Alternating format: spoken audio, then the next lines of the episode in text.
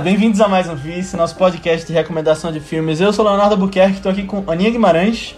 Oi, gente. E Maria Eduarda Rebelo. Olá, pessoal.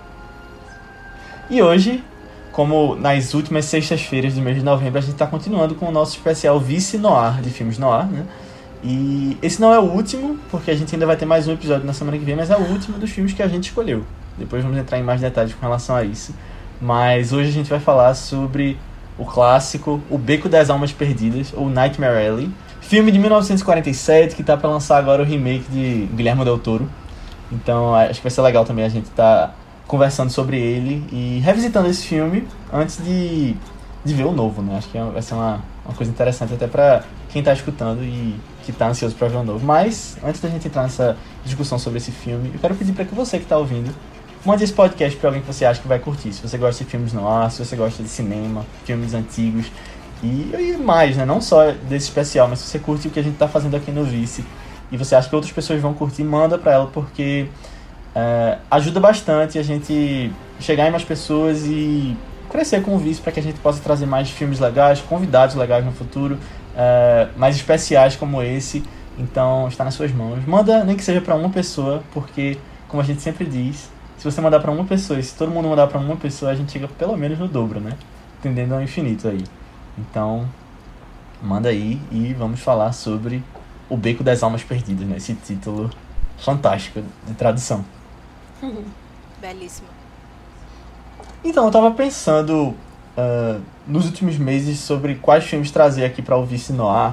E esse uh, se destacou um pouquinho porque vai ter o remake agora, né? Então, acabei trazendo justamente por isso. Quando seria uma, uma oportunidade melhor de estar falando sobre ele. E a primeira vez que eu tinha ouvido falar em Nightmare Alley foi, acho que um pouquinho depois de anunciarem que Guilherme Del Toro ia, ia dirigir o novo, né? E aí eu lembro que começou a sair umas fotos de Kate Blanchett e Rooney Mara na neve. Isso era o que eu sabia de Nightmare Alley.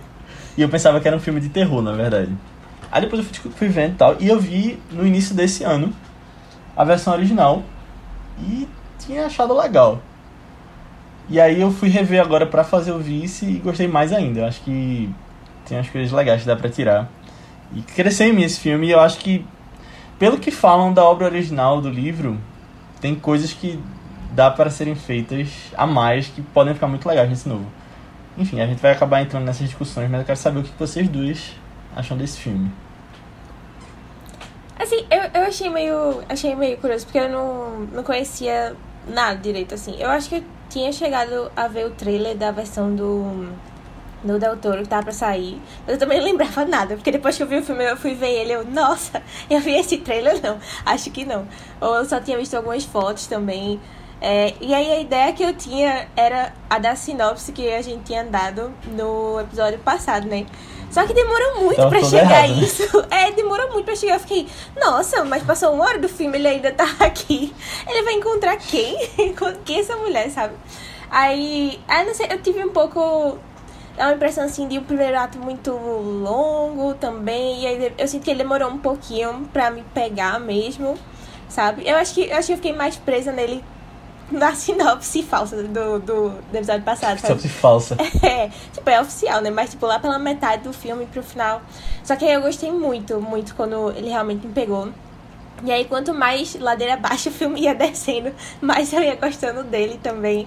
E o final eu achei fantástico. Eu fiquei Assim, eu terminei o filme louca pra ver a versão Del Toro, que vai ser mais sem censuras, assim, né? Que vai ser uma mais. Uau! E, e eu acho que. Uhum. Nossa, combina muito com essas, essas doideiras que ele gosta de botar, assim, também, né? Dessas, dessa vibe Del Toro. Aí eu fiquei muito, muito mais animada pra, pra ver essa nova versão. Aí, no geral, eu gostei. Eu achei que é, que é um estudo de personagem, assim, bem interessante, sabe? Do, do protagonista lá também. Eu curti bastante o filme eu, eu sou meio suspeita porque eu realmente gosto desse filme. É, eu já assisti antes de, de reassistir pra cá, né? Eu já acho que eu já vi umas duas ou três vezes e realmente passei por um processo onde eu entendi o filme e a história diferente cada vez que eu, que eu reassisti. Acho que foi mais ou menos o que o que Léo passou também. E eu tenho, é, para mim, cada vez mais o final se torna mais genial porque quando eu percebo essas nuances da, da história, é, uhum. traz muito, eu acho que re, reforça muito é, como que eles decidiram terminar o filme, né? Então, é, a gente tá falando de um filme que é liderado pelo Tyrone Power, que era um ator super, assim, tranquilão, que só fazia comédia romântica, ficava ali no, na safe zone dele, e ele lutou muito por esse filme. Então, eu acho que isso também dá um você consegue perceber que ele entregou absolutamente tudo que ele tinha, porque ele sim, acreditava sim. No, no personagem, na história, ele foi ele quem fez o filme rodar. Então, tudo isso para mim meio que atua na no quanto eu gosto desse filme e eu acho que talvez eu seja a única aqui entre nós que assim, eu não não venho acompanhando a produção do, do remake, não não é por nada assim, tem mais ou menos um pouco do. Eu prefiro não criar expectativas com remakes, então é quase uma proteção a mim mesma. Mas é, eu prefiro, tipo, ir sem saber de nada, sabe? De, de realmente esperar. Conheço a história, mas esperar outra coisa e uma coisa bem deutoriana, né? Uma coisa uhum. bem é. específica é. dele, né?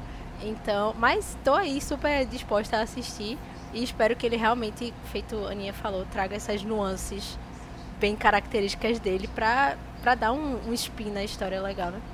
Uhum. Não, e ele falou em uma entrevista que. É, perguntaram, na verdade, se o filme ia ser rated R, né? É, se ia ser 18 anos. Ele falou vai ser double R. RR. Aí, aí o que é que nós temos? Uma história diferente de Nightmare Alley, porque querendo é. ou não, a gente já tem uma história super é, poderosa da forma dela, dentro uhum. de todo aquele protocolo de de código, de não poder mostrar isso e aquilo. Então agora você tem a oportunidade de explorar um pouco mais, né? Então pode Verdade. ser bem interessante.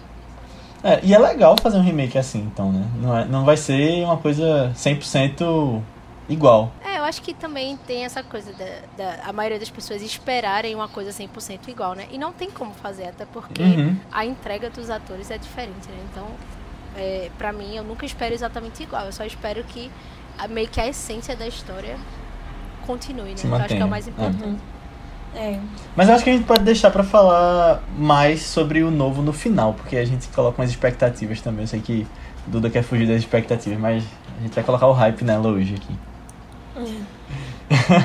porque, não, só um comentário que eu sou o contrário disso. Eu vejo essas pessoas que, tipo, falam isso, que não vem trailer e tal. Eu gosto da expectativa, apesar de que às vezes me decepciona, mas eu curto esse processo antes, sabe? De estar tá pesquisando, indo atrás, esse sentimento que vai crescendo antes dos filmes. Eu, eu abraço um monte da expectativa. Eu diria que pra mim depende, mas porque assim, quando você faz um remake de uma coisa que, que tem. É, que é muito louvado, vamos colocar assim. É, eu acho que é mais complicado porque não só existem expectativas, mas também tem todo esse backstory de, uhum. de produção, essa coisa, que, que, na minha opinião, pelo menos pra mim, adiciona muito a como eu me relaciono com o filme, né? Então, para algumas pessoas não tem tanto peso, mas para mim isso tem. Então, quando eu tô assistindo um filme que não é um remake, por exemplo, é uma história original, e eu tô acompanhando produção, eu tô acompanhando uhum. atores, produtores e diretores falando sobre, tudo isso para mim adiciona um pouco. Então, uhum. eu pra, com remakes eu meio que tenho já a história do que veio antes. Então, eu prefiro esperar para depois entender isso, sabe? Hum. Nesse momento eu prefiro não criar essas expectativas, mas eu acho que querendo ou não, estamos falando, estamos falando de uma equipe extremamente competente, né? Então, uhum. tanto em é. atuação como em direção, não acho que vai ser ruim. Pode ser que as expectativas não entrem, não sejam atendidas, não, mas a altura, né? É, é, eu acho que ruim não será, pelo menos isso. Tu é assim com livros também que tu lê, que vão virar filmes? Eu não sou tão purista assim com livro, não. Se tiver que adaptar, eu acho que é super de boa. O que, o que eu prezo é só essa coisa da essência, sabe? Tipo, às vezes as pessoas tentam adaptar livros que não são tão adaptáveis para tela e acaba uhum. mutilando esses aspectos que são super fundamentais da história.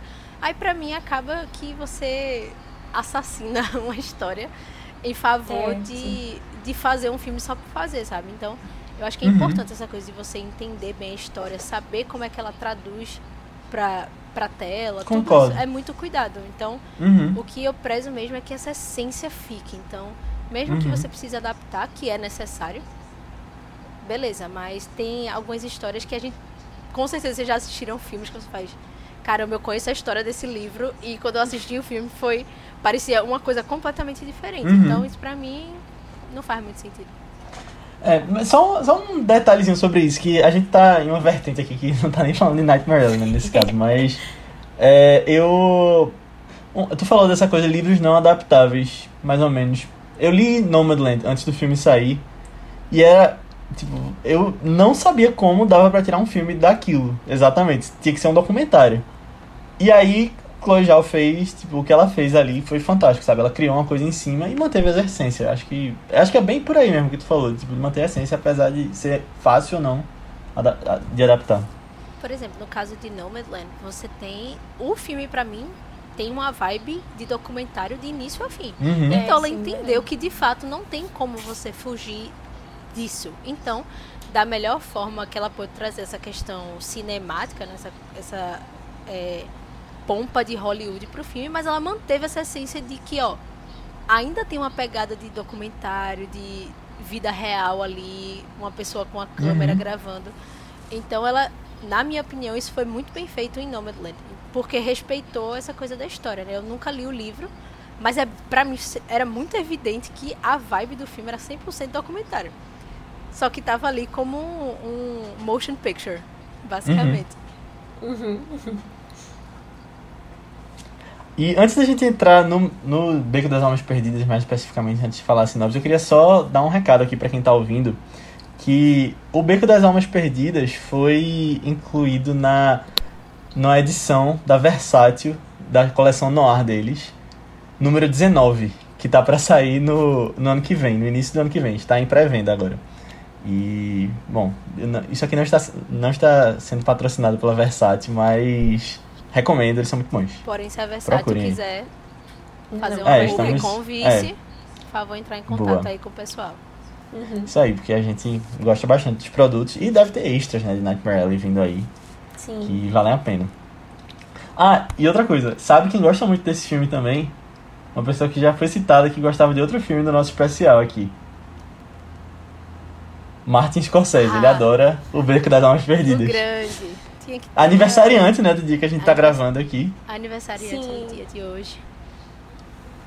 Ele gosta muito desse filme. Inclusive, Mais um, o né? que é que vocês vão assistir de Martin Scorsese hoje para comemorar Eu- essa data maravilhosa? Não sei ainda, eu tava pensando em ver um dele, mas eu tenho que ver se eu termino a tempo o Noir de hoje. E se vai dar tempo de ver outro depois. Não, eu sempre honro o aniversário de Martin Scorsese e hoje eu vou ser extremamente clichê porque eu vou assistir Taxi Driver. Boa. E é bom que quando tu terminar de assistir, tu já coloca o vice de Taxi Driver pra ouvir. Exatamente, Olha. E fica, um... fica aí no sono com a gente. Boa.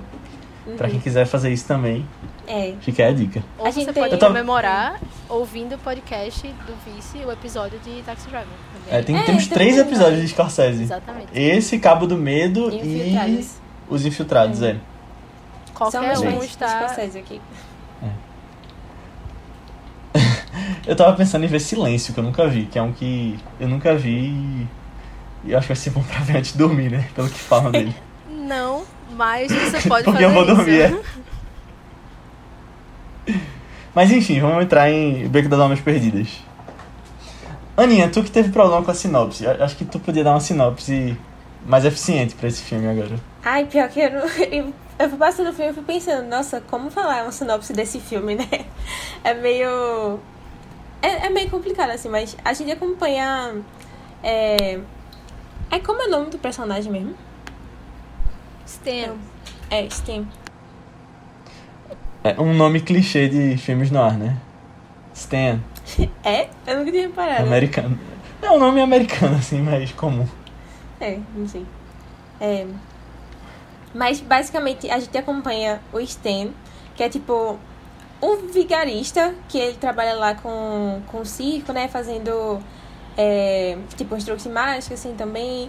É, e ele quer muito aprender um truque bem assim, eficaz, né? Bem bonzão, assim, que uma colega dele do, do circo sabe fazer pra ele ir-se embora e meio que fazer sua outra carreira em cima disso, sabe? Ele, ele almeja sempre o sucesso, mesmo que tenha que é, ser a custa dos outros, basicamente, sabe? E aí ele conhece, lá pela metade do filme, ele conhece uma pessoa que é uma psicóloga que vai ajudar ele a. Nessas, nessas, nesses golpes meio vigaristas assim que ele vai dando também nas outras pessoas, e aí já começa a aumentar a escala das coisas que é, ele tá sacrificando para arranjar esse sucesso e essa fama, sabe? E aí a gente vai vendo é, toda essa tensão e. Enfim, o que, é que acontece depois, né? Mercedes Kay e as pessoas na vida dele, enfim. É, é, bem, é, bem, é bem hard fazer uma, uma sinopse, eu não sei nem se ficou boa, talvez tenha ficado meio confusa. Mas meu resumo do filme é basicamente isso daí, tipo, sem spoilers. Mas agora a gente vai comentar com spoilers dele todo, falar do, do icônico final aí também. Então, se você não assistiu, é, tem lá no YouTube, né? Tem lá no YouTube. Uhum. Se você não tem esse, o. tá podendo comprar o DVD da The Versátil, que vai sair próximo ano também. É, mas pode assistir lá e depois você volta aqui pra comentar. Ou pra ouvir a Boa. gente comentando sobre as coisas também. Mais uma vez, Show. reforçamos que todos os filmes de domínio público e de direitos autorais questionáveis estão no YouTube. então tirem proveito é, disso para não tem problema, né? assistir vários filmes legais. Tem muitos filmes legais. É, tem é. muito filme legal. Muito no ar, muito no ar no YouTube. Não só no Ars, tem muitos filmes de crime, policial. Tem umas playlists muito legais também no YouTube. Hum. Então... Sim, sim. Depois tu me manda essa playlist que eu quero saber. Vou mandar, vou mandar. Boa. Mas vamos começar a falar do filme, né, agora. É, eu acho legal que ele já começa com foreshadowing, né? Quando a gente sabe o final, ele meio que começa final, é. parecido com o jeito que ele termina, né? É, eu gosto quando os filmes fazem isso. De, tipo, comentar, primeira cena. É uma é. das coisas que eu mais gosto em filme, é essa. É quase um full circle, né? De você amarrar as né, pontas. É, você amarra as pontas, meio que já dando uma projeção de como o filme vai terminar, só que você só descobre depois, né? Então. É, aí quando você vai rever, é.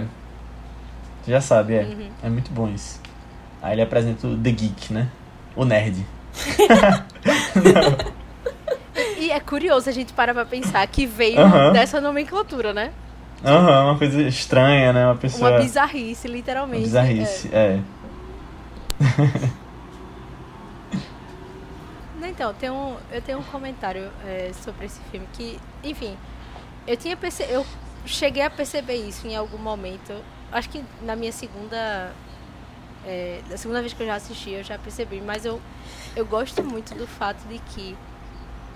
Pra mim, o core do, do processo que o Stan passa, de toda. Enfim, ele, essa ganância dele, essa busca dele incan, uhum. é, incansável, literalmente, de, de ser bem sucedido e de. Enfim literalmente viver do calote, porque para mim é a melhor definição para ele. Ele era literalmente caloteiro.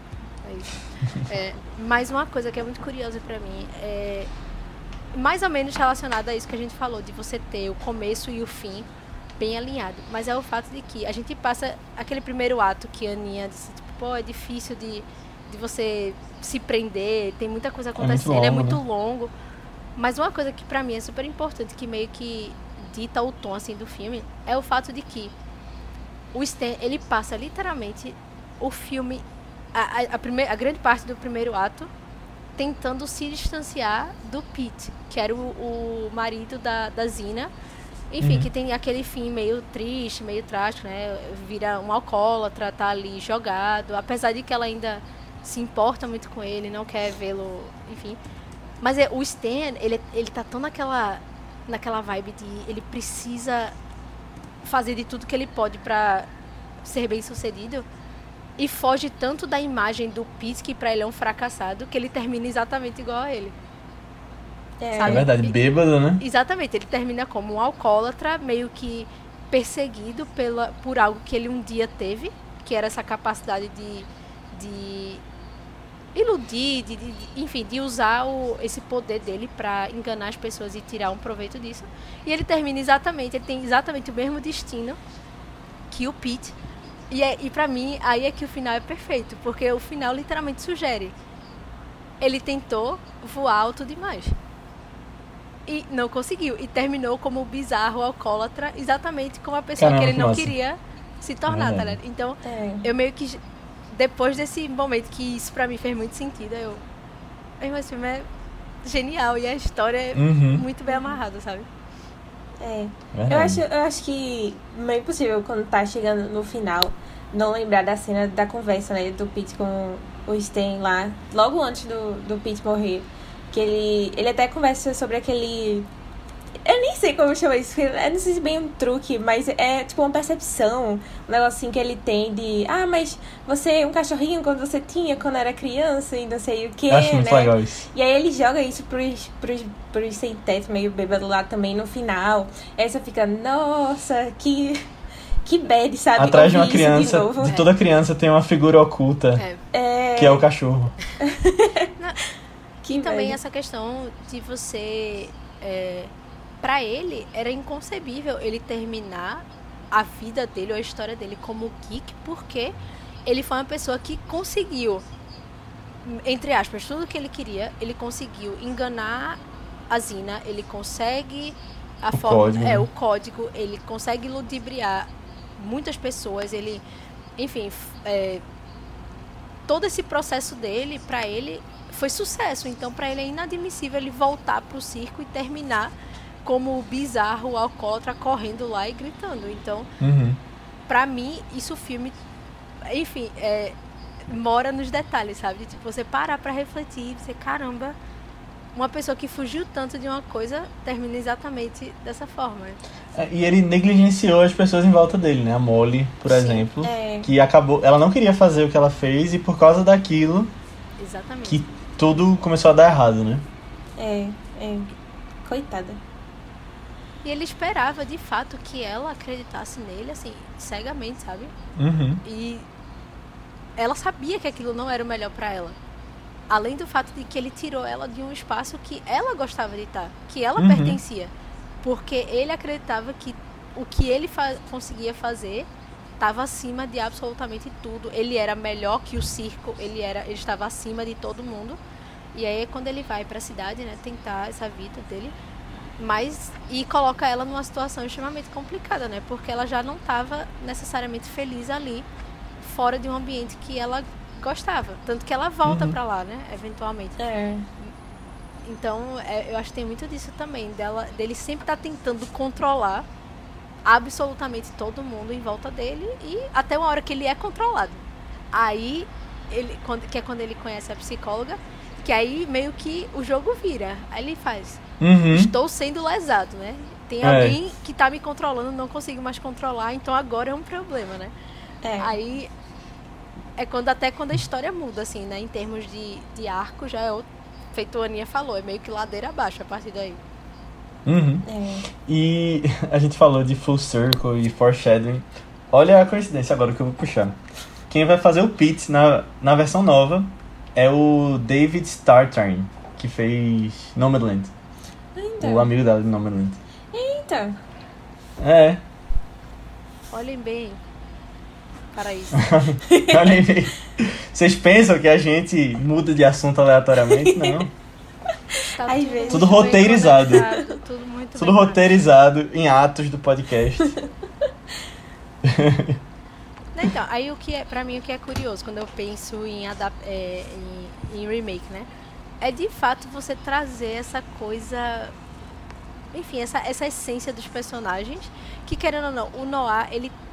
E, e principalmente a técnica dos atores naquela época, pra mim, favorece muito certos papéis, sabe? Por isso que às vezes Uhum. é difícil você fazer um remake, porque, enfim, você tem atores que são treinados de forma diferente, que têm approaches É. diferentes. E isso pode influenciar um pouco em como eles fazem os personagens. Então, é, o.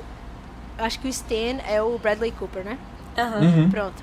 Então, tipo, o Bradley Cooper pra mim tem um estilo de atuação X. Então, pra ele trazer essa coisa meio cínica, meio, sabe, escrota. Ah, mas eu acho que ele consegue um, um Pronto, aí é- canastrão, assim, é uma coisa mais. É algo que eu tô, assim, animada pra ver É. como é que ele atinge isso, né? Porque. É. Uma coisa que. Que eu acho que até é levada em conta é a liberdade que as pessoas têm hoje, né? Porque naquela época era diferente porque você tinha várias limitações, né? De código reis, que a gente já comentou nos outros podcasts aqui. Grande E código que hoje não Reis. tem. E aí, quando. Não é nem dizer que o código reis é bom, não é isso que eu tô dizendo, mas assim. quando você não tem ele, às vezes pode até ficar exagerado, né? Com as coisas que eles vão fazer agora que não cabe numa história. Mas eu, eu acredito, eu, eu acho que pode dar certo agora. Uhum. É, no caso você vai trazer nuances que você não podia trazer Por antes. exemplo, é, eu acho que ele vai mostrar o, o geek comendo a cabeça de uma galinha, por exemplo. que no antigo não É, tinha. exatamente. Entendeu? São detalhes assim É. que, na minha opinião, se, se você entender um pouquinho assim, você vai sacar. Por exemplo, Uhum. pô, realmente isso aqui tá bem mais gráfico do que foi lá, porque não podia, né? Então. E eu, eu ainda acho que a versão original ela tem certas coisas que às vezes eu me pergunto, tipo, como é que isso passou? Porque, enfim, são. É porque eu acho que mora nos detalhes, aí acaba que Uhum. Hum. ninguém É. olhava. Tu acha. tanto. Qual é um exemplo disso, assim? Porque eu fiquei pensando sobre esse lance da censura. Eu fiquei pensando, o que é que vai ter a, a mais, assim, que foi censurado na época? Ah, tinha visto Eu- isso da eu galinha. acho e eu, hum. eu, sinceramente, eu fiquei meio tipo, precisava, gente. Precisa- Precisa de uma Eu cena acho que, dessa. que questão sexual também. De- ah, É, tipo, no filme já tem uma cena que eu fico, velho, pô, como essa cena tá aí? Que é quando ele entra no quarto dela e ela tá dormindo lá, por exemplo. É, eu acho que pode ter mais, coisa mais pesada nesse sentido, de traição também. É, pra Hum. mim são, são detalhes feito esse. Por exemplo, você ter.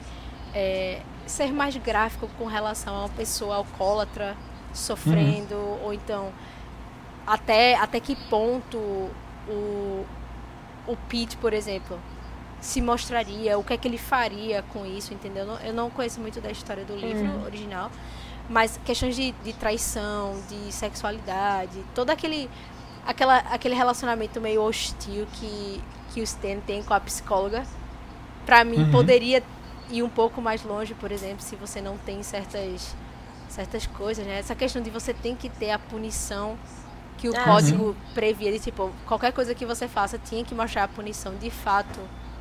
É, Em tela. é, no caso agora, você não necessariamente precisa ter, por exemplo, entendeu? Verdade, talvez Fica ele fique bem no mesmo. final. É. É. Entendeu? Talvez ele o quê? Talvez ele fique bem no final e fuja, alguma coisa assim. É, ele pode sair como um completo difícil. escroto e. e- é. Mas Talvez a. Eu tinha a visto- psicóloga vire a, gui- vire a geek. Não sei. Que? pronto, nesse, Tudo pode acontecer. no caso da, da psicóloga mesmo, é, ela pode ser muito mais Femme escrota Fatale, é. numa versão agora, porque você não tem mais aquela coisa da puritana, então mulher não Uhum. pode fazer isso ou aquilo outro. Ela pode ser completamente escrota. Ela é Kate Blanchett, ela pode fazer o que ela quiser. E É. Nós sabemos, nós sabemos do, do, do range da menina Kate. Então, quando ela quer, Sim.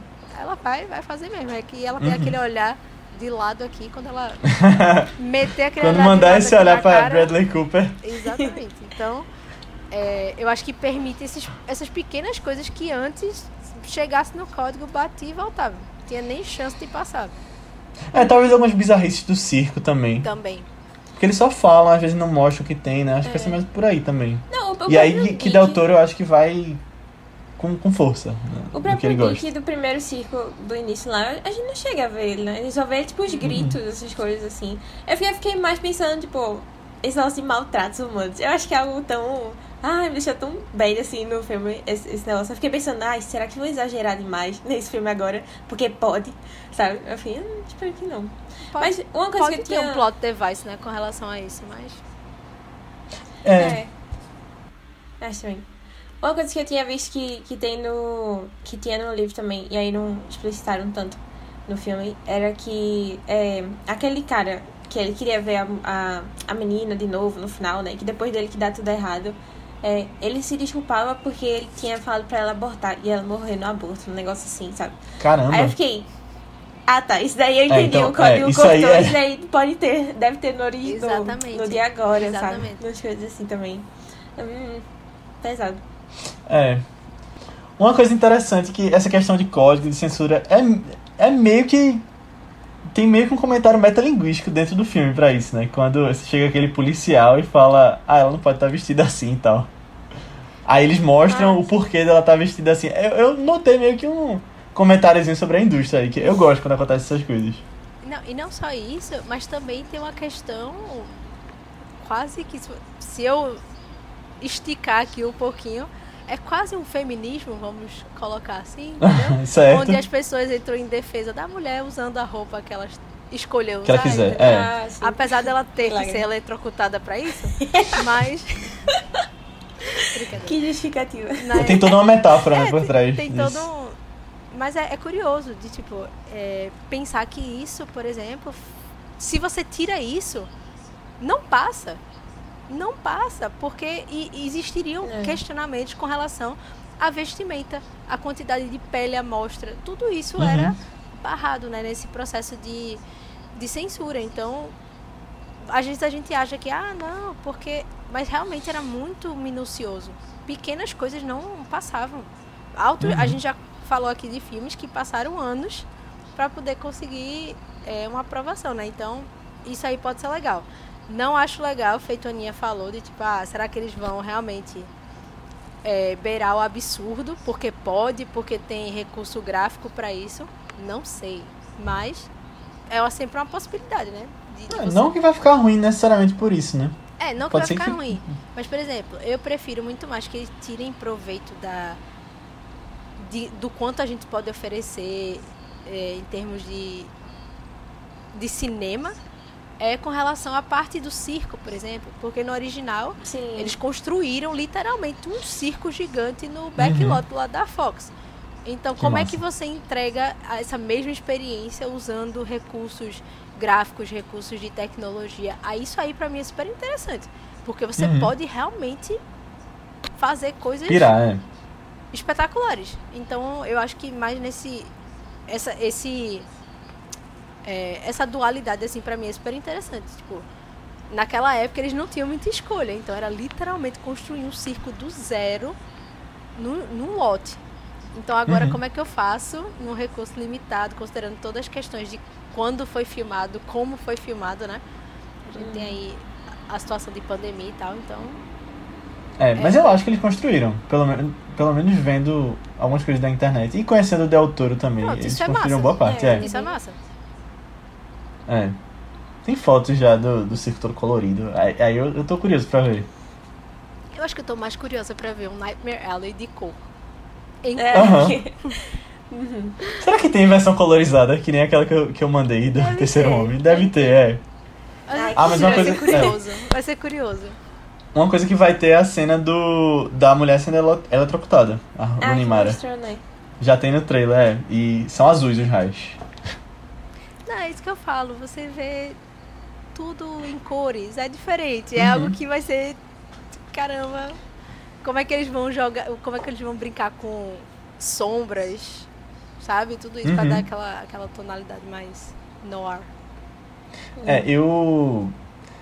Eu, eu acho que sabe o que seria legal? Tipo, se esse filme fizesse sucesso, você tem uma, tipo, uma visita ao set, sabe? Tipo, sei lá, ele viajando pelo mundo em lugares, num parque, pra você visitar o set.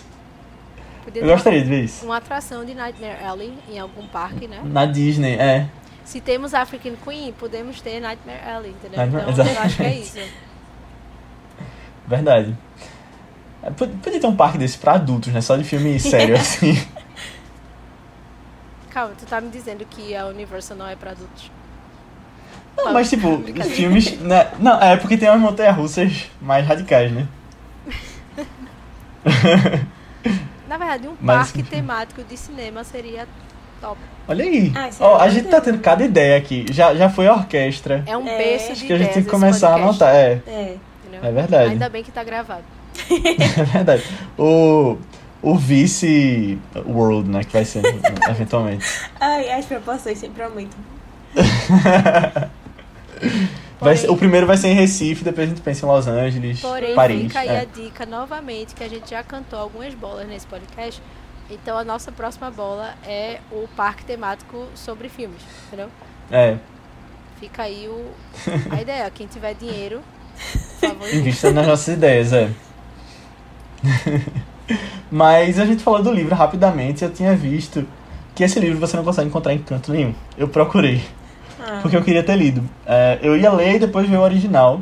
Aí eu achei ele no mesmo lugar que eu tinha achado o livro de Cry Macho, que foi o filme de Clint Eastwood. Que foi no, no arce- o acervo digital que você consegue pegar emprestado ele de graça, tipo uma biblioteca virtual. Não tinha nem para baixar. Aí eu, eu, comecei a ler Cry Matthew e não tava gostando muito da, da interface. Aí eu desisti e aí acabei não lendo Nightmare Alley. Mas ele vai ser lançado no Brasil. Então, se ele for lançado a tempo, eu vou tentar ler antes do, do novo. Não sei se consigo, né? Que tenho milhões de coisas para ler aqui milhões antes. Milhões de livros aí ainda. É. Uma coisa interessante, assim, eu não, não conheço muito, muito também do, do livro como um todo da história. A única coisa que eu lembro de ter lido e ficou pra mim, ficou meio assim no ar. No ar. No ar. No ar. Ah, ah, é, é que no. Sugerem que quando o roteiro de, do filme foi escrito, no caso, o roteirista, ele meio que deu uma. Como geralmente acontecia, ele deu uma suave. Deixou mais Já suave. sabia, né, que vai chegar o fim, no. Deixava o fim mais suave. Deixou uma coisa mais é. soft. Porque no, no original, a, o que deixa, dá a entender é que de fato ele fica. É, vai morrer como geek, ele literalmente vira alcoólatra, vai beber até a morte e é, o destino dele é ser geek pro resto da vida. Só que pra mim. No Comprando filme, as camisas de, de cultura pop, né? Exatamente. Indo pra Comic Con Experience. É isso. Geek pra sempre. Geek pra sempre e com É. decoração do quarto de Star Wars, né? É sobre isso. É. Mas aí é que tá. Quando eu, eu lembro que quando eu li isso, pra mim foi estranho, porque pra mim, o filme dá a entender isso. É. É, Eu acho também. Então, assim, o, o jeito que eles meio que deixaram mais suave foi só pra passar no código, porque pra mim indica a mesma coisa. Ele sugere exatamente a mesma coisa. Tanto que, Uhum. como eu falei, é aquela cena do fim que ele diz, ah, é, pobre Stan é, sonhou alto demais. Pra mim, aquilo ali é a definição de que ele vai morrer ali e é isso, tipo. É sorte dele que a gente já deu uma chance a ele pra não ficar na rua jogado aí. Mas o Uhum. que dá a entender pra mim é literalmente isso. É o destino que o Pete tem, é o que ele vai ter a partir daquele momento. Mas isso pra mim foi curioso, tipo, caramba, isso foi suavizado? É isso mesmo? É, talvez a questão que tenha sido suavizada é, tipo, de dizer que ele É. ficou pra sempre, é. Ele morreu ali. Explicitamente falar Explicitamente, que ele é. Hum. Eu achava Mas que, os espectadores que são inteligentes, né? Então- Suavização tinha sido mais, tipo, pelo menos ele reencontrou a Molly ainda, né? Tipo, depois assim. Eu não sei nem se isso é bom, porque ela viu Eu ela disso, nesse, não. Eu acho- nesse é. estado, assim, né? Eu acho que fazia sentido ele ter perdido ela pra sempre antes. É, eu preferia É, também, eu preferia também. Também. Foi Eu meio, que- sei lá, do nada, assim, ela coincidiu dela estar naquele mesmo circo que ele tava vindo ali também, né? E aí só pra eles se verem de novo, e coisas do destino e coisas assim. Uhum. Uhum. Mas é que tá, uma coisa que é curiosa pra mim é que apesar disso, desse, ah, beleza, ele termina no circo que ela tá, mas não dá a entender que ela vai fazer nada por ele. Ou Uhum. então que ela vai voltar atrás e dar uma chance, sabe? Então isso pra mim é super curioso no filme também. Que apesar dela sentir, assim, empatia, é uma pessoa que ela já, enfim, gostava, chegou a amar e tal.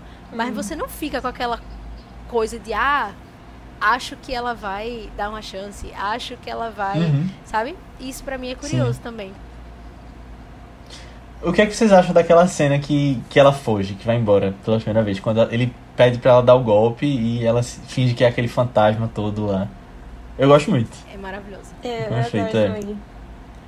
É. E, e ela tá impecável. Ela tá impecável Uhum. porque você consegue ver a angústia no rosto dela. Então, ela tá ali tentando, ela tá. Ela tá colocando tudo que ela tem. Você vê ela não não aguentando consegue. mais, né? A última gota Exatamente. chegando. Uma hora ela. E, e, assim, a, a atuação é espetacular. De você realmente ver a bateria esgotando. E uma hora ela já não aguenta mais e, Uhum. E precisa.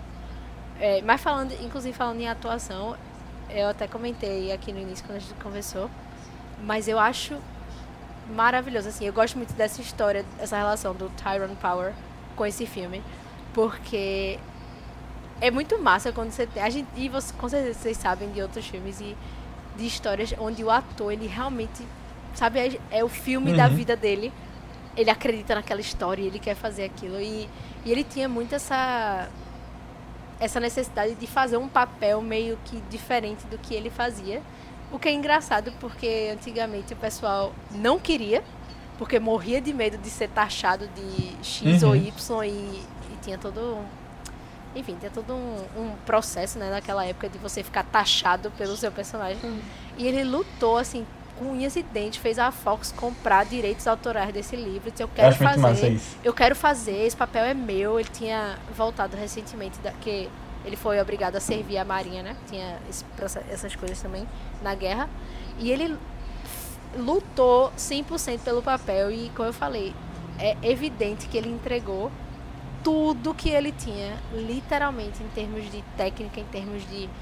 Você via que ele literalmente estava dentro. Eu lembro que Léo falou quando a gente gravou o Terceiro Homem, que parecia que o Orson Welles estava se divertindo. Pra mim, é a mesma coisa com o Tyrone nesse, nesse filme, Verdade. porque ele tá. Ele literalmente vira o Stan. Tanto que, eu não sei se vocês já assistiram outras coisas do Tyrone Power, mas se vocês forem visitar alguma obra dele, que é a mais comum assim agora, é outra pessoa completamente. É outro ator, é outra vibe, assim. Então você. Ele conseguiu muito romper essa ideia que a indústria tinha dele. Então é muito. Eu gosto muito desse dessa desse aspecto do filme, né? De tipo, você ter um ator que tá ali e acredita na história 100% a ponto de se entregar completamente. É. Eu vi que ele fez o Zorro, não foi? Foi. Que massa. Engraçado que o personagem dele é um que. Eu acho que. Eu só vi esse filme uma vez também e criei um carinho assim, mas acho que o Tyrone ficou tão marcado como esse personagem que eu não consigo muito bem ver Bradley Cooper como ele, sabe? tipo, as outras. Pelo menos os dois outros que eu vi assim no elenco.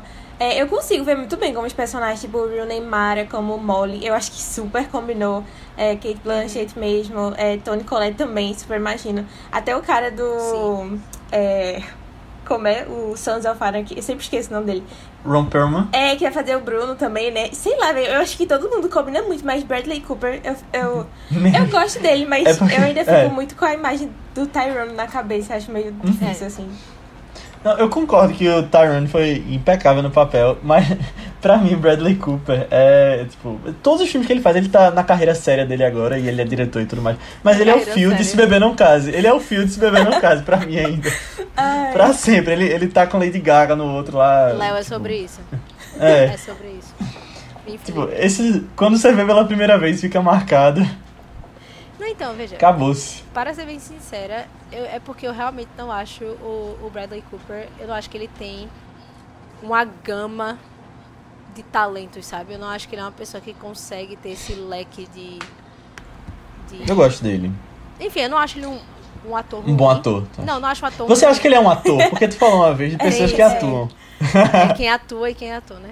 Eu acho que ele é ator de fato, mas eu, pra mim, ele não é um. que ele consegue oferecer muitas coisas, sabe? Então ele tem Uhum. aquele range ali básico dele e ele vai.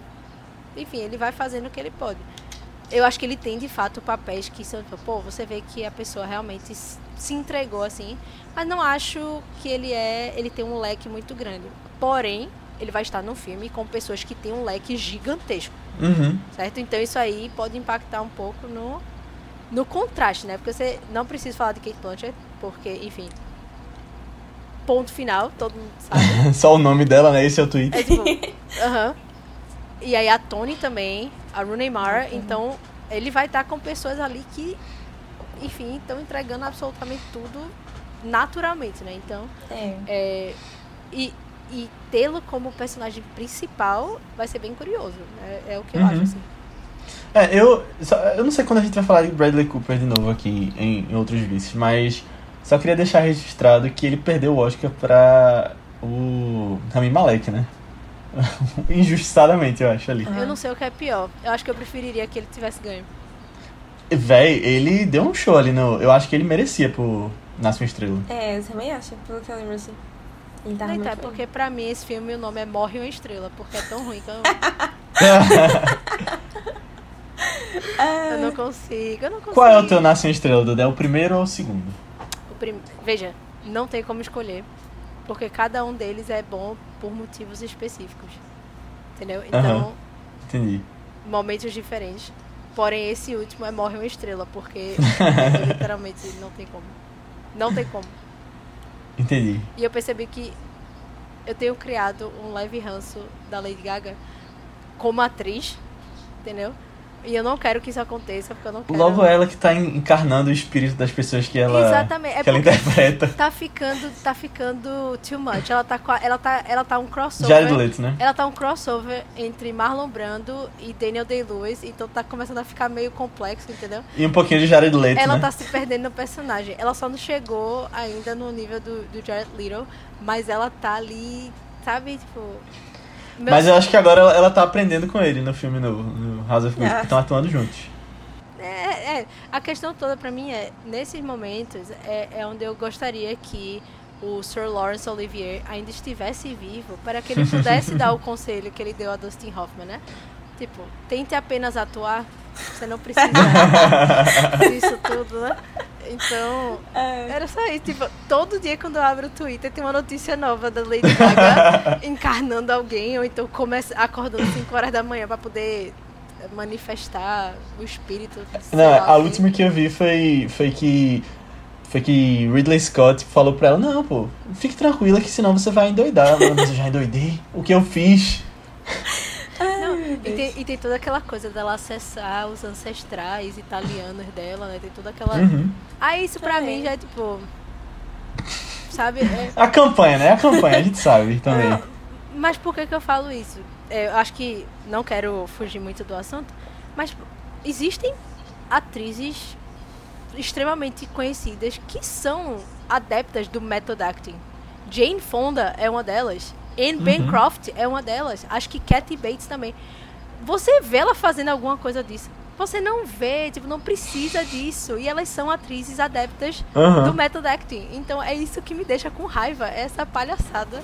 Essa coisa de, ah, É. amiga, Eu, precisa. é, eu sou mais uma Frances McDormand que não quer saber de nada. Ela só ela faz o trabalho dela e faz bem, sabe? E é aquela coisa, ela não tá ali pra dar risada, ela tá ali pra trabalhar. Então ela vai chegar e vai fazer o dela. E depois ela vai pra casa ler um livro no quintal, no meio das árvores, entendeu? Ela não tá nem aí Uhum. pro Twitter, ela não tá nem aí pra o, o que alguém tá falando dela. Então, é, isso pra mim já é demais. Você meio que deixa folclórico, então eu já não gosto.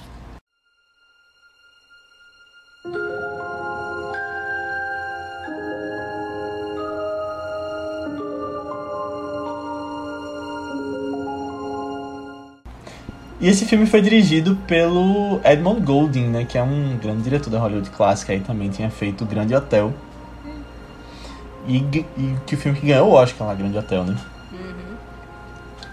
Na verdade, o time desse filme é espetacular, porque não só em termos de direção, mas também o, o Lee Garms, acho que é Garms o último nome dele, acho que é. É, o Lee Garms é um cinematografista. Diretor de fotografia. Diretor de fotografia. Caramba, é muito difícil ser bilíngue. Eu misturo muito. é, mas, enfim, é, sempre, é um, era extremamente renomado, né? Ganhador do Oscar também. E ele tinha muito essa pegada que eu. Todo Uhum. filme, todo Noir que a gente fala aqui, que, que é groundbreaking, tem diretores de fotografia que vem da É era é, do silent films, né? Do, da época do, dos filmes Cinema mudo. do cinema mudo. Então tem essa, essa pegada expressionista, claro escuro, sombras. Então ele tinha muito isso e, e, enfim, era extremamente conhecido, né? Trabalhou em outros filmes. É, trabalhou muito com o Howard Hawks, que dispensa Hum. comentários, né? Então qualquer filme aí que você pensar aí do Howard Hawks. Grande aviador. Exa- ok, né?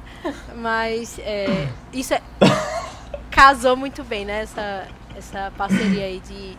Uhum. E, enfim, o filme pra mim, em termos de fotografia, é. Não, concordo. E- mas assim, eu acho que a direção, no final das contas, ainda mais naquela época, né? Que era uma coisa mais. Mais processual até. Uhum. Eu acho que é mais tipo. O diretor tá meio que liderando a coisa toda ali, né? no- no- na, Hum, na questão totalmente. artística. E quando você tem um bom diretor, você, tipo, essas outras essas coisas culminam pra, pra um bom produto final, né? Tipo, o design de produção também acho impecável. Sim, Como a gente falou do circo, né? Isso. E você vê as diferenças, tipo, de circo e quando ele tá na cidade também, naqueles jantares. que Ele faz, tipo. Eu acho muito bem feito. Você. Você fica imerso na, na história também com isso. Não preciso falar Figurino também. Que eu sou do mundinho design de produção, né? Eu tenho extremamente minha admiração, 120% por pessoas que são produtoras, é, design, fazem design de produção. Diretores de arte, é. Porque, É design- enfim, é, é tudo que a gente vê é responsabilidade deles, entendeu? Então, E eles contam história com isso, né? Exatamente. Então, assim, combina muito bem todas essas coisas, né? Então, eu acho que uma coisa que faz diferença no filme também, na minha opinião, é que o Golden, ele também era roteirista. Então, acho que ele tinha essa Hum. visão, sabe, de, de entender o diálogo, de entender a história e como ela vai ser construída, né? Então, talvez Uhum. ter essa visão faz um pouco de diferença no que ele espera das- dos atores, né? Total. Uhum. Uma coisa que eu acho curiosa desse filme é que, enfim, a melhor parte de, de vir pro podcast é porque eu revisito todas as reviews e eu gosto das reviews, tipo, old school mesmo, do, de época.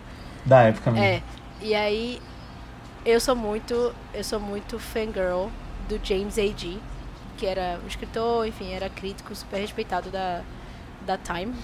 É, e ele, esse, na verdade, o Nightmare Alley não foi muito bem recebido na época, né? Foi meio, a galera, tipo, ah, não sei se eu curti e tal. Mas pra mim ele é o único crítico que realmente entendeu a história, sabe? Ele entendeu não só em termos de dessas, desses detalhes, de, de como foi entregue, mas também em termos de atuação. Então, se você ler a review dele lá, ele fala literalmente de cada um deles, dizendo, ó, sei lá, o Tyron Power tá impecável, o John Blondell tá fora desse mundo. Então, ele meio que vai categorizando todos esses pontos que são super. Que hoje a gente consegue dizer, pô, que filme massa, que Uhum, que na época não era tão levado a época- sério, né? Então. na época não foi recebido da mesma forma. E ele Massa. literalmente foi. É como se todo mundo tivesse indo pro destino A e ele tava indo pro B, literalmente. Então, é, eu acho legal de você ter isso também. Pô, você. É verdade. Você tinha uma pessoa com uma perspectiva totalmente diferente sobre filme, sobre história, de tudo isso, e era. A gente tá falando aqui fim dos anos 40, né? Então, é bem legal Total, isso. é. Bom. Se tivesse Twitter na época, ele ia ser massacrado, né? Pelos fãs. Pelos Ele não ia, fãs. ser, pelos ele ia ser haters. cancelado pra depois ser descancelado. Exaltado, é. Não, é. Pensei que tu ia falar assim, que na época teve esse crítico que foi totalmente ao contrário e falou assim, entendeu o filme e falou que ah, um diretor é, latino de terror daria muito certo fazer esse filme com um ator de comédia. Ou então ele. Ou então um crítico que ia dizer assim, poxa, esse filme é muito bom. Quando é que Goldie vai dirigir um filme de super-herói? Ele perguntava, né, pra Golden. Mas eu soube que Edmund Golden nunca dirigirá um filme de super-herói. Depende, se, se tudo der certo, né? Que vão reviver o, o, o espírito de James Stanley Dean. Kubrick. Aí a gente Ah, pode é. perguntar os dois. Não, eu pensei que ia falar que James Dean já vai fazer um filme novo agora, né? Bem capaz de daqui a então, pouco mas, se, diretores. mas se o James Dean voltasse, ele ia fazer. Que super-herói ele seria, né? Ele faria o. O Homem-Aranha. Não, Homem-Formiga. Porque ele é Homem-Formiga. baixinho. Ah, Ele faria. Homem-Formiga. É. Não, mas eu, Homem-Formiga. eu acho que Com Paul James Rudd tá Dean. muito bem como, Não. como Homem-Formiga. O, o homem mais, sexy, do vivo. Veja, Meu esse Deus. título já foi do James Dean. Então por que É. não? Entendeu? Olha aí o ciclo de novo. Olha aí, olha aí. Olha aí o ciclo. Então se a gente traz Ciclo aí, a gente tem fechando. o quê? Homem-Formiga, dirigido por Stanley Kubrick, Golden. estrelando, estrelando James Dean. Então, é isso. Vai sair no nosso parque em breve. É uma das atrações, inclusive. Uma das atrações do parque. Esse é o, o brinquedo do Homem-Formiga com James Dean. E para, e para Exato. manter, para questões de é, manter o, enfim, a homogeneidade da coisa. Em nós preto e temos- branco. Não, nós temos um Homem-Formiga com a jaqueta vermelha icônica, entendeu? Olha então tem todo um. É, toda uma simbologia, entendeu? Aquela coisa, Boa. entendeu? Que, que é, tem nos filmes da Marvel, querendo ou não, né? Geralmente tem essas Uhum. referências. Então é isso, minha gente. Vamos aí ver um filme de Homem-Formiga com James Dean. É uma coisa que eu pensei, que o parque pode ser em preto e branco, os brinquedos. Pode ser. boa, É uma, é. uma coisa bem. Vai ter uma área só do time tá lá. Aí ela vai ser só assim. É. A gente pinta É uma umas sombras no chão é. também, de umas coisas. Porque tem muito cinéfilo aí pela internet que, que pagaria pra, pra ir pra coisa Com assim. certeza. Na minha, na minha opinião, dava pra ter um circuito Billy Wilder, sabe? Dava, um Trazendo- negócio de Hitchcock também. Exatamente, Hitchcock também, importante. né? Então, estão perdendo dinheiro porque querem, porque poderiam estar investindo nisso e estão aí dormindo. Pois Cadê é. os VCs aí? Pra investir na nossa ideia. Não, toda essa galera aí não tem é, trabalho enquanto eles dormem, invista enquanto eles não escutam o vice e, e já façam o parque aí temático. Se você souber de algum parque temático de filmes sérios, sabe que você ouviu primeiro aqui. Mas isso aí que tu falou, eu não ia nem falar disso, porque eu acho que às vezes é chato ficar falando dessa brincadeira o tempo todo, mas tu falou de pessoa que vai contra a maré em gostar de filmes, eu me identifiquei, né? Só, só isso, é. Vou- Vamos continuar. Você pode usar a palavra monkey. Você pode É, usar. a gente sabe, a gente já sabe, Já que Léo. você falou em todos os podcasts antes É, desse, vamos você pode fechar o falar. círculo, né? É, acho que combina também aqui. É, é isso aí, Mank. É bom, vai ser um, um clássico cultuado daqui a um tempo. Daqui a, sei lá, de 47 pra cá foi o quê? 80 anos. Daqui a 80 anos vai ter um podcast falando que Léo gostava de Mank. E ele era o único, né? Era, É, justamente. exatamente. Uhum. Ele entendia o filme. Não seria um podcast sem uma referência a Mank de Leonardo Eu não ia Albuquerque, fazer, né? é. Você me fez puxar essa referência. É, Tem que ser, acho que tem de algum jeito tu, tu veria pra botar aí. Exatamente, exatamente. Mas uma outra coisa é que esse filme não foi tão bem recebido na época e eu tava vendo que ele teve um problema sério de distribuição, porque depois ele ficou esquecido e durante anos ele não passava em canto nenhum e ele só foi ser relembrado quando o DVD lançou, tipo, 20 anos atrás. Então é um filme que foi relembrado recentemente. Legal isso. E que É, acontece bom. muito, né? Hum. Tem, Uhum. tem, tem altos filmes assim que, querendo ou não, a gente conhece por questão de nome, questão de, de pompa, mas quando a gente olha na história, eles não foram cultuados como a gente imagina, ou então não tinham tanto tanta visibilidade como a gente imagina também. E a maioria deles é Uhum. volta à tona ou por um por um remake, como é o caso de Nightmare Alley, ou quando al- alguém de alguém renomado menciona ou faz alguma referência, aí a pessoa, Uhum. ah, tá, esse filme e tal. E isso aí é entre, é assim, é relativamente triste na minha opinião, Uhum. mas É. acontece, né? Assim, querendo ou não, é faz parte, né? Tem muita, muitas obras que ficam aí perdidas e É. Esse filme lançou recentemente em Blu-ray pela Criterion também, numa capa muito bonita, que é o, o- a carta do Hanged Man. Ai, É cara. bem legal. Aham. É legal. E tem umas cartinhas dentro, eu vi um unboxing no YouTube. Vem com Ah. as cartinhas do- das pessoas do filme. mais uma vez a Criterion entrega absolutamente tudo. É, então Criterion, como o Duda falou pra Versátil, se vocês quiserem Pode Patrocinar o patrocinar esse- Vice. Exatamente. É, se vocês quiserem investir no parque, seu Criterion World, em vez de Vice World, a gente aceita também. A gente tocando a ideia. Estamos abertos a conversas. É. importante é isso. Negociações. É, exatamente. Mas outra coisa com relação a isso de filmes que acabam ficando perdidos, uma pessoa que eu acho que precisa ser exaltada de novo no dia do seu aniversário é Martin Scorsese, que ele tem a fundação, né, que tem é, como é que tem Restaura. restaurado É. diversos filmes é, antigos que acabariam sendo perdidos.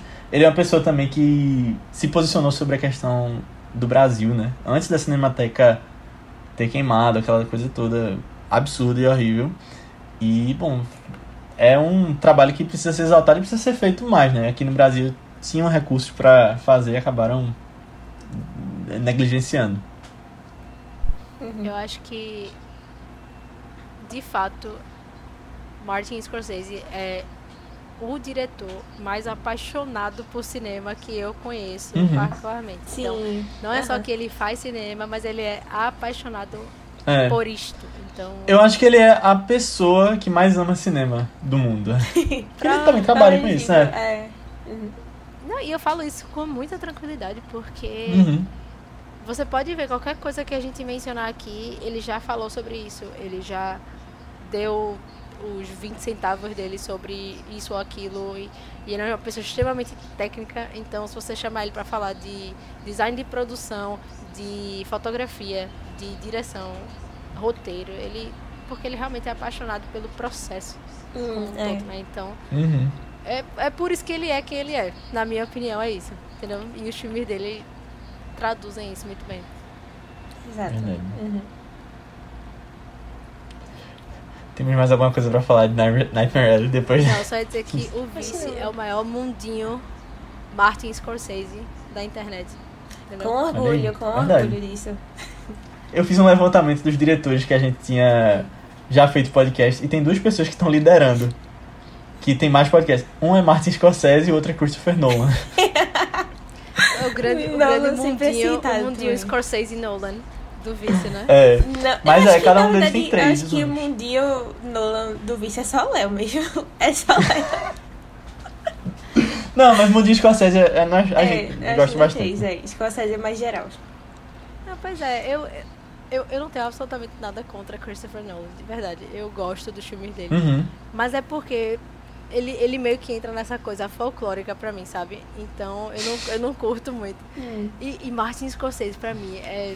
Não, é. Sabe? E Scorsese é muito legal porque ele, ele vai em diversos gêneros, né? Tipo, isso que tu falou, que ele ama cinema. Então, como a Aninha tá, já tinha falado no- nos podcasts que a gente fez dele. Ele já fez musical, já fez documentário. absolutamente Tipo, tudo. É. o que ele quer. É. E assim, de verdade, eu acho que um dos poucos que eu colocaria no mesmo patamar é John Cassavetes. Eu não sei se vocês são muito familiarizados com ele, mas tipo, pra mim, ele era literalmente a pessoa. Ele literalmente amava cinema Uhum. em essência. É, Só que ele eu- amava eu um coloco- cinema diferente, assim, né? É, Um eu coloco Spielberg no mesmo, no mesmo patamar. Eu já não acho. Eu também não acho, não. Eu acho. não. Já Eu não acho. Pra mim, É. pra mim, Spielberg, ele ama cinema da forma dele. Tanto Então. que os filmes dele estão ali naquele, naquela redomazinha. Mas Uhum. Martin Scorsese, não. Ele é um- uma pessoa extremamente é, well-versed, vamos botar assim, em Do The Bilingue. a- absolutamente tudo. Em absolutamente tudo. Então, desde o filme independente Uhum. até Sim, grandes sim. produções, ele conhece de ponta a ponta. Então, isso pra Uhum. mim, Spielberg definitivamente não é esse diretor. Porque ele é diretor de Hollywood. Ele é diretor de, de Uhum. grandes É produções. verdade. 100%. Entendi. Aí sim, enfim, aí o que eu tava falando do, do John Cassavetes era literalmente isso. Tipo, a- a única diferença é que a paixão dele era o cinema independente, que é uma Uhum. pegada diferente. Mas ele era, tipo, literalmente entregue. Eles, li- eles faziam filme pra pagar os filmes deles, pô. Literalmente. Cara, que massa.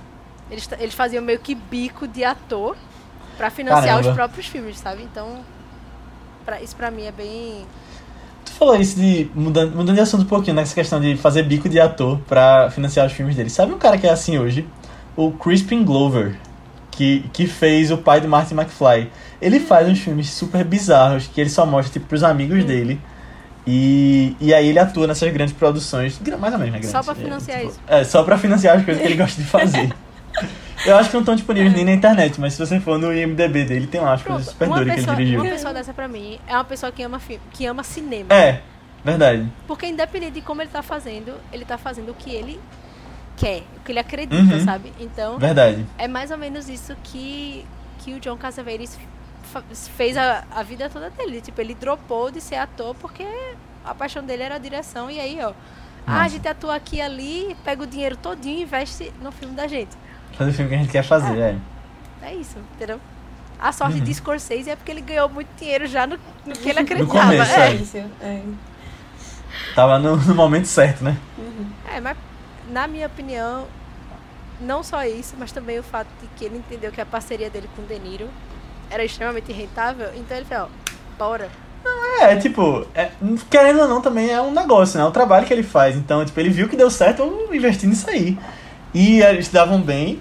Mas eu acho que, querendo ou não, isso que eu falei de momento certo, lugar certo, ele, ele acharia o momento certo porque ele continuou fazendo filmes diferentes depois. Então, se não fosse os, a nova Hollywood que desse certo, seria, sei lá, o, o filme bíblico que ele ia acabar fazendo, assim, se não desse certo ali. É. É isso, que- é isso que acontece quando o acadêmico vira cineasta, pô.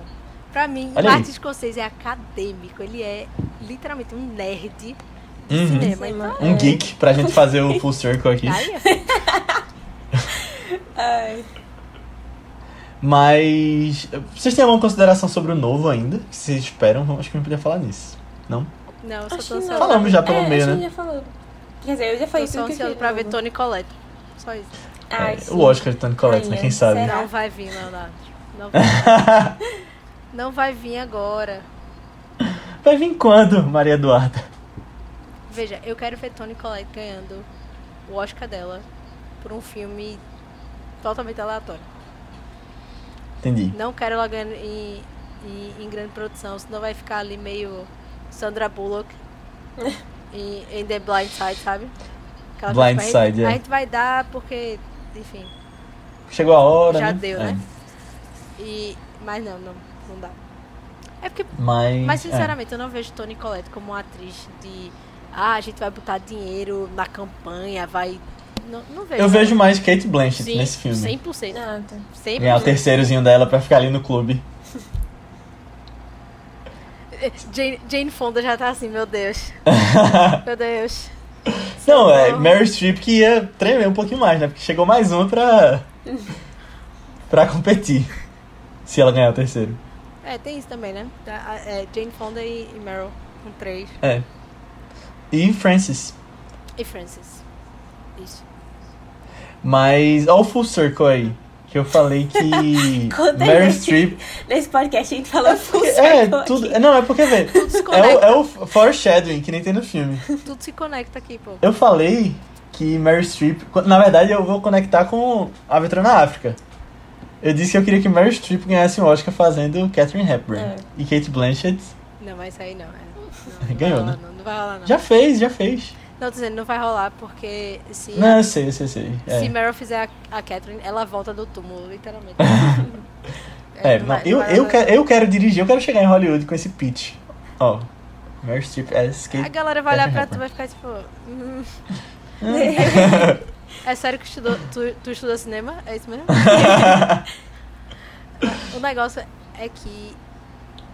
O que eu, eu digo isso há muitos anos. Eu cheguei à conclusão de que absolutamente qualquer coisa termina em Meryl Streep. Quando a gente tá É, falando. don't, don't Look Up, eu acho que. Ah, tá falando do Oscar? Não, não? eu digo que, tipo, numa conversa sobre cinema, Ah, absolutamente tudo termina em Meryl Streep. Você sempre chega em Meryl Streep. de alguma forma. é, né? Eu descobri isso há muitos anos e até hoje eu sempre falo, tipo, ó, a gente vai começar aqui uma hora a gente vai terminar em Meryl Streep. Fácil. É verdade, e no- nos vices a gente tem percebido isso, né? Não em todos, mas nesses dois que tu participou. Pode soltar o nome de qualquer coisa ou qualquer pessoa, qualquer filme, qualquer diretor, vai terminar em Meryl uma hora. É, é porque é muito fácil. Tipo, ah, naquele mesmo ano ela foi indicada ao Oscar. Tipo, pronto. Não, do tipo, tu falar, Robert De Niro, Meryl. Não tem nem, sabe, não tem É, nem... que- é que nem, é que nem Joey de Friends com safadeza, né? Tipo, qualquer coisa. Entendeu? Frango frito. né? É isso. Uma coisa que eu acho que vai acontecer, já que a gente tá falando de Oscar, é que eu acho que esse filme vai ser o filme que mais vai ter indicações do, desse ano. Técnico, né? Tu diz? Também, técnico e atuação, porque, por exemplo, um filme que vai ter muitos técnicos é Duna. Mas não vai ter nas atuações também. Eu vejo muitos técnicos desse, mas eu também vejo melhor diretor, melhor roteiro, talvez, e os atores. Que vai ter uma atriz coadjuvante, seja lá qual delas. É, e assim, a campanha vai vir muito forte, né? Então, É, tem É, muito verdade. dinheiro, tem muito dinheiro pra colocar e esses filmes técnicos assim geralmente chamam muita atenção, né? Porém, já que estamos falando de Oscar, estou assim, meu cérebro tá fritando porque li todas as reviews de Licorice Pizza. Licorice Pizza. Vai ganhar o Oscar. Eu concordo, Paul eu acho Thomas também. Anderson Ei, ei, vai ganhar o falar- Oscar esse ano. Quando a gente falasse de Belfast em algum momento, eu ia falar É. Licorice Pizza. Não, já deu ruim pra Jane campeão. Já deu ruim pra ela, porque Paul Thomas Anderson vai levar. Ele já está ali no. sabe? No... É, Não é porque no roteiro ele, ele, ele vai junto com Belfast, né? Então. Não, mas veja, eu não falo nem em termos de melhor filme. uhum. Porque eu acho que em melhor filme, Belfast tem o apelo emocional, aquela coisa mais. Mas é melhor diretor. É aí que o bicho pega. Eu fiquei, tipo, porque eu tava, Uhum. eu tava muito confiante. Não, que eu acho que Jane campeão vai levar. Não acho mais. Acabou Mas com ela ainda amigos. pode. É, ela ainda pode levar roteiro. E aí um dos dois leva o outro roteiro. Belfast ou Licorice? Pra mim, matou minha. Eu tava. Eu, eu estava convicta que ela ia ganhar. Agora, agora lascou de vez. Porque é, É, ele. não vai mudar muita coisa daqui pra É lá, é. Eu tô só, E ele, e a gente sabe que ele gostou de Shang-Chi, né? Então a indústria tá, tá junto. Mas é porque o tal do Coming of Age, ele chama. Ele tem uma. Minha- É. Caminhão verde. Caminho of Age. Não, é porque a gente tem essa piada interna aqui no Vice que. Qual foi o podcast? A Aninha falou Coming of Age em algum podcast e a gente entendeu Caminhão Verde. Aí toda vez que a gente fala esse termo é o Caminhão Verde agora. Vocês têm verdade. podcast de Lady Bird, Ainda Não. não. Então- não tá na minha lista. É. mas vai sair um Coming of Age. Eu né? gosto, eu Caminhão gosto Verde de também. o Caminhão Verde. é. É. Ah, não, lembrei. Foi, acho que foi Moonrise Kingdom, que era a vibe Coming of Ah, Age. é Aí é. Caminhão Verde. É. Mas, por exemplo, uma coisa que eu, eu sou muito cadela de Paul Thomas Anderson, mas é porque ele sempre entrega exatamente as coisas que eu gosto, que é nostalgia, um bom coming of age e Bom né? Pessoas desconhecidas. Qualida e qualidade, né? Não, e pessoas desconhecidas. Então, Uhum. não só ele fez isso, como ele trouxe o filho de Philip Seymour Hoffman. Philip Seymour Hoffman. Aí já é. chegou assim, ó, na voadora mesmo. Então, Uhum. só review cinco estrelas. Aí eu, caramba, velho. É, 100% no Rotten, pô. 100%. Como assim? Aí eu, caralho. Vai, vai, vai, vai dar uma. Vai chegar chegando, é. É. E eu não falo nem por atuação, eu falo mais pelo filme e direção. Uhum. Vai chegar com a porra. Aí tive que repensar todas as minhas apostas agora. É. Muito Agora, tu fa... já que você tá da- falando da cinéfila, Da cinema. tem que escolher, né? Eu... eu só, já que a gente tá falando disso, de Paul Thomas Anderson, que eu gosto demais também, e de Noir, um que eu nunca tinha visto e vi recentemente, esse ano foi Inherent Vice, Ah. Vice Inerente. Não. Eu adorei. E eu não esse gostei, queria dizer filme. Eu logo, adorei é. esse filme. Não curti esse filme, não. Eu gostei muito desse filme. Eu não sei se eu assistiria de novo, mas eu gostei muito da primeira vez que eu assisti. É meio... É, meio lento, tu achou, então, por, tipo... Por isso não assistiria, longo. Eu acho ele denso. Uhum. Eu diria denso, assim, tem mu- muita coisa.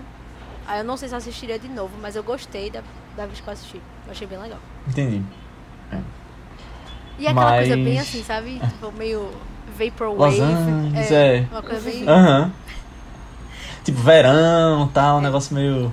Mas aqui, anos 70. aqui é muito mundinho PTA. Eu, eu adoro. Eu curto também. Adoro, adoro, adoro. E eu já tava tipo, meu Deus, quando é que esse homem vai ganhar um Oscar? Estamos aí em 2022, O já temos a promessa. Ele é um homem que conseguiu fazer Adam Sandler atuar bem, né? Ei, não permito que ninguém fale mal de Adam Sandler, porque, Tu é mundinho Adam Sandler também. claro, Mundinho Adam Sandler. claro. tu vai me dizer que, que os filmes dele são ruins. Não são, pô. É- Eu, é- gosto de Zohan também. Entregam tudo. O agente bom de cor. Entregam absolutamente tudo. Você pega aí um. é, Gente grande. os- todos os gente grande. Entendeu? Você Cada tem, um tem a gêmea que merece. Cada um tem a gêmea que merece. também.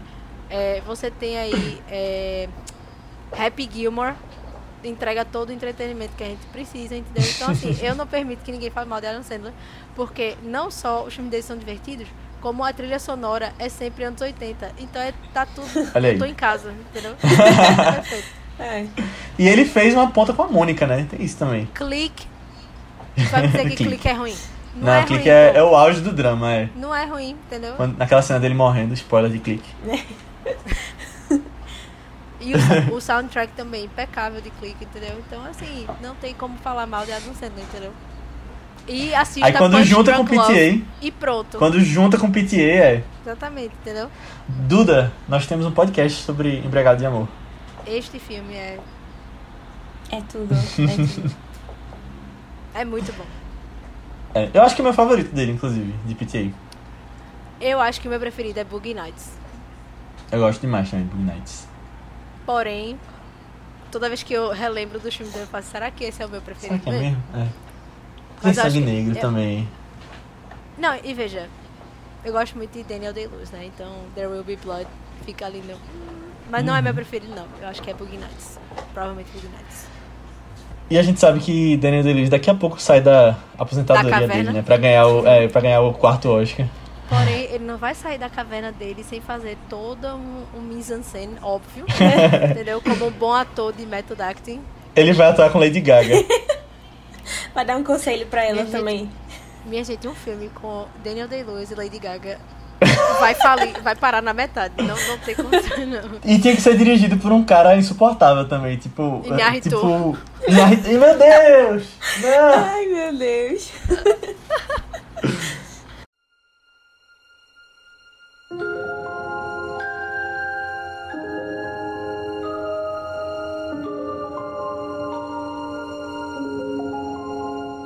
Então é isso, pessoal. Chegamos ao final da nossa discussão sobre o Beco das Almas Perdidas, esse filmaço que a gente teve várias coisas pra conversar aqui, que vai ganhar o remake agora, então fique atento porque vai sair a qualquer momento.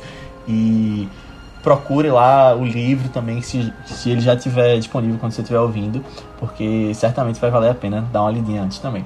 Mas você pode vir falar com a gente com relação a feedback sobre o episódio, comentários sobre o filme, até sugestões de próximos filmes lá no nosso grupo do Telegram. Só pesquisar por ViceBR que tá cada vez mais cheio lá. O pessoal tem falado que tem assistido, notícias. Tem muita notícia de Homem-Aranha que o pessoal tá comentando lá. Sim. E. e é um grupo bem legal. A galera é divertida, o pessoal tem se conhecido, então procurem. Em breve, quem sabe, vai ter rolês ao vivo de pessoas. As pessoas de Recife, pelo menos, do grupo. então entra lá. Ou você pode vir falar com a gente nas nossas redes sociais do Vice, que são ViceBR também, no Twitter, Instagram, Facebook, Letterboxd, YouTube, qualquer lugar que você pesquisar, é só pesquisar por ViceBR que a gente responde lá pra você falar com a gente. Ou nas nossas redes pessoais, que são, Aninha, qual é a tua? No Instagram eu tô como underline Ninha Guimarães e no Twitter Marvelous MS Ana. Duda? É, Vocês me encontram no Twitter como arroba HepburnKate e no Instagram como arroba Maria Eduarda Rebelo. Boa, e eu tô como Léo A. Albuquerque, tanto no Twitter quanto no Instagram. Mas antes da gente ir, vamos falar um pouquinho sobre os dois próximos filmes né, que a gente vai trazer aqui. Primeiro, o próximo Vice Noir e o próximo podcast normal das segundas. No Vice Noir, a gente não sabe qual é ainda. Talvez você já saiba, a gente já chegou na decisão, porque vai ser o Você Decide. Então, se você não está no grupo do Telegram, a gente já decidiu lá qual vai ser o último. E você pode entrar lá no nosso grupo também para participar do nosso próximo Você Decide do mês que vem, que vai ter um tema bem legal aí também. Mas sobre esse filme, Duda tá quase socando algumas pessoas aqui. Ficou arretada. Sim, sim, eu estou muito consternada e ansiosa para o fim dessa, dessa votação. Essa porque- saga, né? É, exatamente. Exatamente. Semana que vem a gente vê se você vai estar triste ou não, né? Meu Deus. Por favor, universo. E na segunda a gente vai falar sobre o Kenya. A gente vai trazer um grande clássico das comédias românticas na segunda. É um filme que eu sei que Duda ama também. É, nossa, quem não ama esse filme também não tem coração. Já aviso logo, porque ele é muito Eu tô, maravilhoso. eu tô muito emocionada, inclusive, com esse episódio. Ai, é, Muito emocionada. É basicamente, se você ainda hum, não conhece a história, nunca ouviu falar, é, a gente vai acompanhar um. É porque Léo já deu um spoilerzinho, né? Pela música aí que ele cantou. Aí, quem- quem conhece Cantou sabe, a música, conhece pessoa já sabe, né? É, mas a gente vai acompanhar uma grande. Uma grande história de amor entre uma atriz muito é, famosa, bem no auge lá, é, bem celebridade, que ela encontra. Ela um dia, sei lá, decide, sei lá porque, ir numa livraria de. é, só de guias turísticos, essas coisas. Lá no bairrozinho de, da, da, de Londres, né? Não, da Inglaterra. É, de Londres.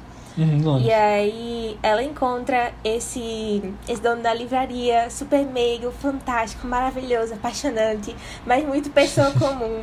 E aí eles começam a ver esse romancezinho, ela fica encantada por ele, e a gente vai acompanhar essa, essa conturbada jornada, né? Porque ela é muito, muito estrela, assim. É... A gente vai falar sobre um lugar chamado Notting Hill. Ele tá disponível lá no Telecine. É maravilhoso, é maravilhoso. Se você Alguém tá precisando... coloca, alguém coloca o Elvis Costello na edição, por favor. Vai rolar, vai rolar. Ah, é perfeito. Se você tá precisando daquele filmezinho pra aquecer seu coração, é Notting Hill. Vai lá. É mesmo Boa. que você já, sei lá, revisitar o filme. Sempre é bom rever esse E, filme. e a gente e vai ter conversa sobre crush de celebridade, né? De cada um. Sim, se você quiser nesse descobrir nossos podcast. celebrities crushes, vai passar umas meia hora falando sobre isso no podcast. Muitas revelações. Que é o conteúdo mais importante desse podcast, tá? Não é Exatamente, sobre é. cinema, é sobre nossos crushes. Fofoca, é. Pois é, a gente quer saber de vocês também depois lá. É, Exatamente. Mandem no grupo do Telegram. É. É isso. Então é isso, pessoal. Assistam lá os dois. Na verdade, vocês só sabem qual é um, né? Mas vejam lá no grupo do Telegram qual é o outro. E até semana que vem. Tchau. Tchau. Tchau, tchau, pessoal.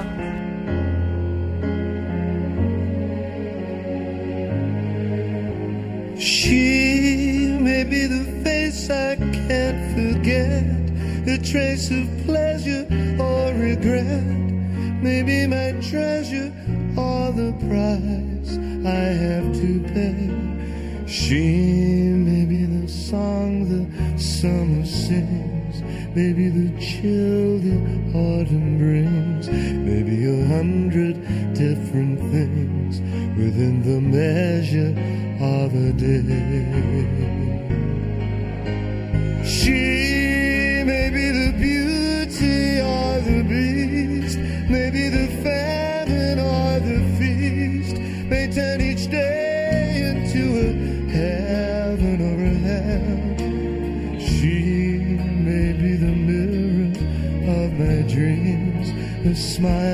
reflected in a stream. She may not be what she may seem inside her shell.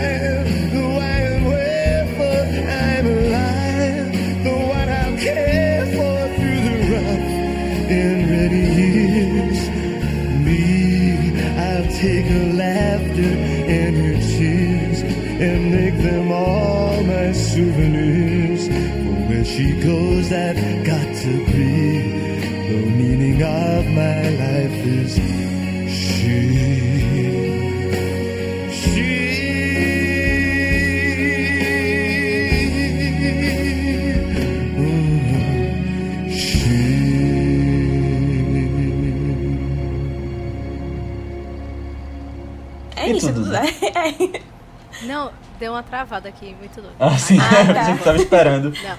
Esperando ser anunciada.